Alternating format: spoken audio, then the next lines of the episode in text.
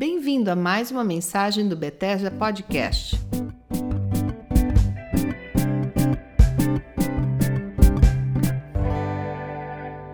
Oi, tudo bem? Aqui é Silas Esteves, esse é o Bethesda Podcast e eu creio que são dias de muita busca nos nossos próprios corações de uma atitude e uma postura de gratidão.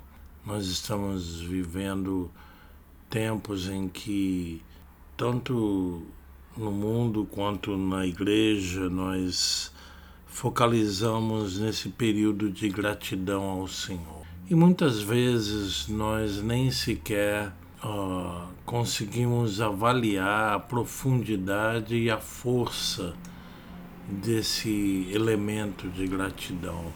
Eu sei que muitos se referem a versículos tipo 1 Tessalonicenses 5, que diz em tudo dai graças, como sendo uma experiência praticamente, eh, eu diria, impossível ou até mesmo desafiadora demais. E é verdade mesmo, é realmente muito desafiador. Lá em 1 Tessalonicenses 5,18 diz: Em tudo dai graças, porque essa é a vontade de Deus em Cristo Jesus para convosco. Nós uh, que buscamos a vontade de Deus sempre estamos dizendo: Eu quero saber a vontade de Deus para minha vida. Aqui o apóstolo Paulo deixa muito claro é a vontade de Deus para as nossas vidas, para todos nós, é que em tudo possamos dar graças. Agora, ninguém disse que isso é fácil, aliás, nunca ninguém prometeu que a vontade de Deus seria fácil, não é? Mas uh, é um desafio muito grande e em Colossenses 3,17 Uh, tem o um termo que eu gosto muito em tudo o que fizerdes, seja em palavras, seja em ação, fazei-o em nome do Senhor Jesus, dando por ele graças ao Pai. Ou seja, em tudo que acontece, nós damos graças a Deus Pai por Jesus, graças por ele, nós damos graças por ele a Deus Pai.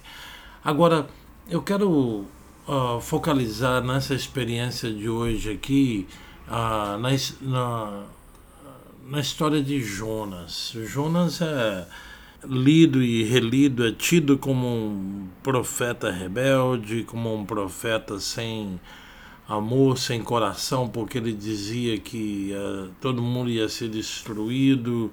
Uh, é, é, interessante a experiência de Jonas, mas eu vejo aqui uma chave para todos nós para entrarmos em algo que de maneira muito pessoal e íntima pode se tornar uma porta aberta, uma revelação dessa história de ou dessa, dessa diretriz bíblica para darmos graças em tudo, absolutamente tudo. É complicado, gente, é complicado, não é fácil não.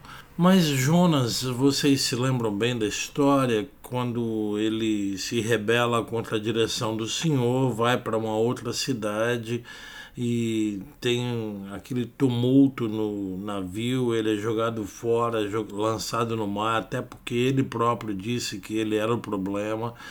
E eu não sei se alguma vez você já se sentiu sendo a fonte do problema ou a causa do problema em alguma situação, mas eu já me senti assim, por isso até mesmo que me identifico tanto. Mas a bem da verdade, ah, numa dimensão ou noutra, todos nós nos identificamos com essa história de Jonas.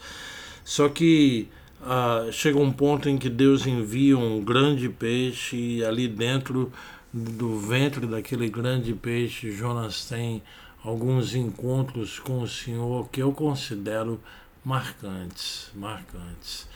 No capítulo 2 de Jonas, uh, eu vou ler a partir do versículo 1. E orou Jonas ao Senhor, seu Deus, das entranhas do peixe, e disse: Na minha angústia clamei ao Senhor, e ele me respondeu: Do ventre do inferno eu gritei, e tu ouviste a minha voz, porque tu me lançaste no profundo no coração dos mares, na corrente me cercou, e a corrente me cercou, todas as tuas ondas e as tuas vagas têm passado por cima de mim.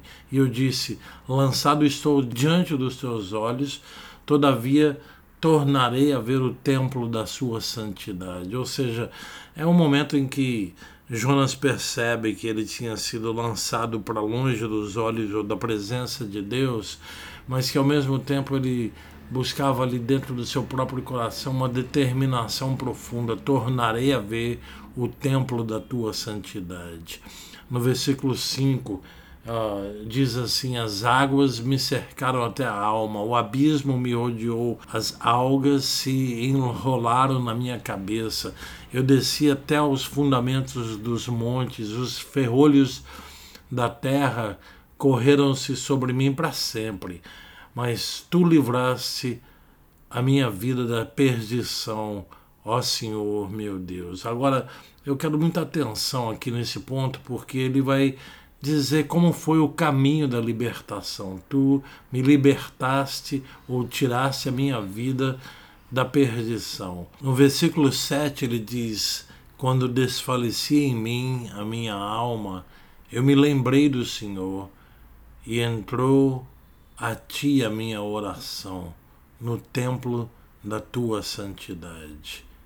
Os que observam as vaidades vãs deixam a sua própria misericórdia. Mas eu te oferecerei sacrifício com a voz do agradecimento. O que votei, pagarei. Do Senhor vem a salvação. Falou, pois, o Senhor ao peixe. Olha que coisa mais linda. Deus falou com o peixe e ele vomitou a Jonas na terra. Obviamente ele vomitou Jonas na terra onde Deus queria que Jonas estivesse. Mas para mim aqui o foco está no versículo 9, quando uh, finalmente Jonas resolveu expressar louvor, gratidão, exaltação ao nome do Senhor, quando ele se conectou com aquilo que ele mesmo havia uh, prometido ao Senhor, o que votei pagarei, do Senhor vem a salvação. Ele sabia que só tem uma fonte de vida, de salvação, só tem uma fonte de coisas que valem a pena, o Senhor nosso Deus. E aqui a grande chave para mim é que quando ele promete, quando ele começa a oferecer um sacrifício de gratidão ao Senhor, a libertação vem. E eu acho que, sinceramente, para mim, na minha vida, tem sido uma experiência profunda de momentos em que dá a impressão de que a última coisa que me dá vontade de fazer é expressar gratidão. Eu me lembro que tanto o salmista Davi quanto aqui em Jonas, o termo é sacrifício de gratidão em Davi, lá no Salmo 50, ele diz que é um sacrifício de louvor. E esse é o Espírito. Isso que o Espírito Santo está nos mostrando. É um sacrifício, vai além das nossas energias instintivas. O normal, o instintivo é ser grato por coisas que aprovamos, que gostamos, que compreendemos ou que uh, naturalmente somos capazes de suportar. Aqui, obviamente, Jonas chegou a um ponto em que a devastação sobre a vida dele, as consequências de ter assumido a, um caminho diferente daquilo que Deus queria para ele, uh, estavam já quase que insuportáveis. E ele, uh, no ventre desse grande peixe, ele uh, se vendo num emaranhado tremendo, as algas, assim, ele descreve, esse capítulo 2 é fenomenal, é íntimo, é pessoal, é, descreve muitas vezes situações em que nós nos sentimos atados, sem saber para onde ir, meio que enrolados por todos os lados, mas tem uma porta de saída oferecerei sacrifício com a voz de gratidão. Louve ao Senhor, expresse gratidão. Gratidão é um ato de humildade, é uma expressão diante de Deus dizendo: Eu não posso nada, eu não tenho capacidade alguma, mas o Senhor tudo pode, tudo pode. Ele é capaz. Eu te agradeço, Senhor. É interessante porque em Deuteronômio capítulo 8 diz que Deus permitiu que o seu povo passasse fome para saber o que havia no coração deles. E aqui uh, Jonas passa por tanta coisa e finalmente ele descobriu o que havia no coração dele. Mas não fique parado na revelação da rebeldia ou da decisão de Jonas de ter uh, tomado um rumo diferente ou decisões uh, diferentes daquelas que, daquela que Deus tinha determinado para a vida dele. E talvez muitos de nós, em algum momento, tenhamos tomado decisões ou feito coisas ou caído em erros, pecados em, dos quais profundamente nos arrependemos. E esse é meu ponto de vista, vem de um, de um posicionamento, de uma postura de profundo arrependimento. Mas o arrependimento não é para acabar ali numa amargura do erro, até porque nenhuma condenação há para quem está em Cristo Jesus. Romanos 8:1. Mas existe sim uma voz ou um sacrifício com voz de gratidão. Jonas 2:9. Voz de, gratidão. Expresse gratidão.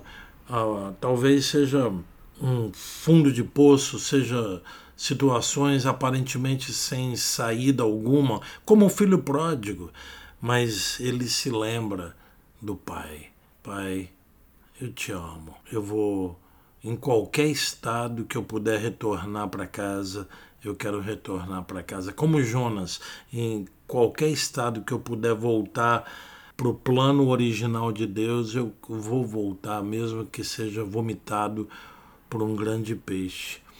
Mas a chave é o coração, é o sacrifício de gratidão. E eu gosto dessa terminologia porque quando a Bíblia diz em tudo dai graças, muitas vezes é um tremendo sacrifício. Como no caso de Jó, logo no capítulo 1 você vê tantas perdas, a perda de dez filhos, e de repente esse homem de Deus se curva diante do Pai Celestial. Ah, e o adora. Senhor, ensina-nos o poder da gratidão. Quantas vezes nós vemos pessoas ou nós mesmos enfrentamos situações em que temos dificuldade de perdoar, temos dificuldade de esquecer o passado.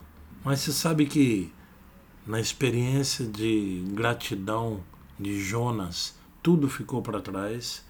Deus o colocou ali naquela praia onde ele deveria começar o, um novo passo do ministério dele e ele ou aquilo que Deus queria desde o começo era o plano A na cabeça de Deus o tempo todo na mente de Deus era que ele fosse para Nínive mas depois de tantas coisas acontecerem registradas nos capítulos 1 e 2 de repente ele começa com a graça de Deus, com a bênção de Deus, começa a trazer a palavra que Deus queria para aquela cidade de Nínive. Mas preste atenção nisso, nada disso ocorreu de maneira fácil ou simples. A devastação foi grande, a sensação de fracasso absoluto era real, mas ele saiu daquela situação através do louvor e da gratidão se você enfrenta situações em que é difícil o coração perdoar, deixar para trás, reconciliar, esquecer o passado, seja lá o que for, procure essa chave da gratidão. Expresse gratidão diante de Deus. E é interessante demais buscarmos essa experiência nesses dias em que nós precisamos de força, de energia ah, o apóstolo Paulo em Efésios diz: e fazendo essas coisas, fiquem firmes. É hora de muita firmeza, de força na presença do Senhor. Sejam fortes ah, no Senhor. Eu quero que o Senhor nos abençoe nessa meditação e que uh, nós possamos buscar essa experiência profunda de louvor, gratidão, adoração íntima, pessoal, onde eu estou trancado naquela sala que Mateus capítulo 6 documenta que Jesus diz que eu me tranco naquela sala de oração entre eu e o Pai e ali eu expresso meu coração. Faça isso, busque isso. Ah, encontre libertações tremendas, mesmo que a sensação seja de estar preso no ventre de um grande peixe. A saída é a gratidão. Louvor e adoração ao Senhor é a nossa receita.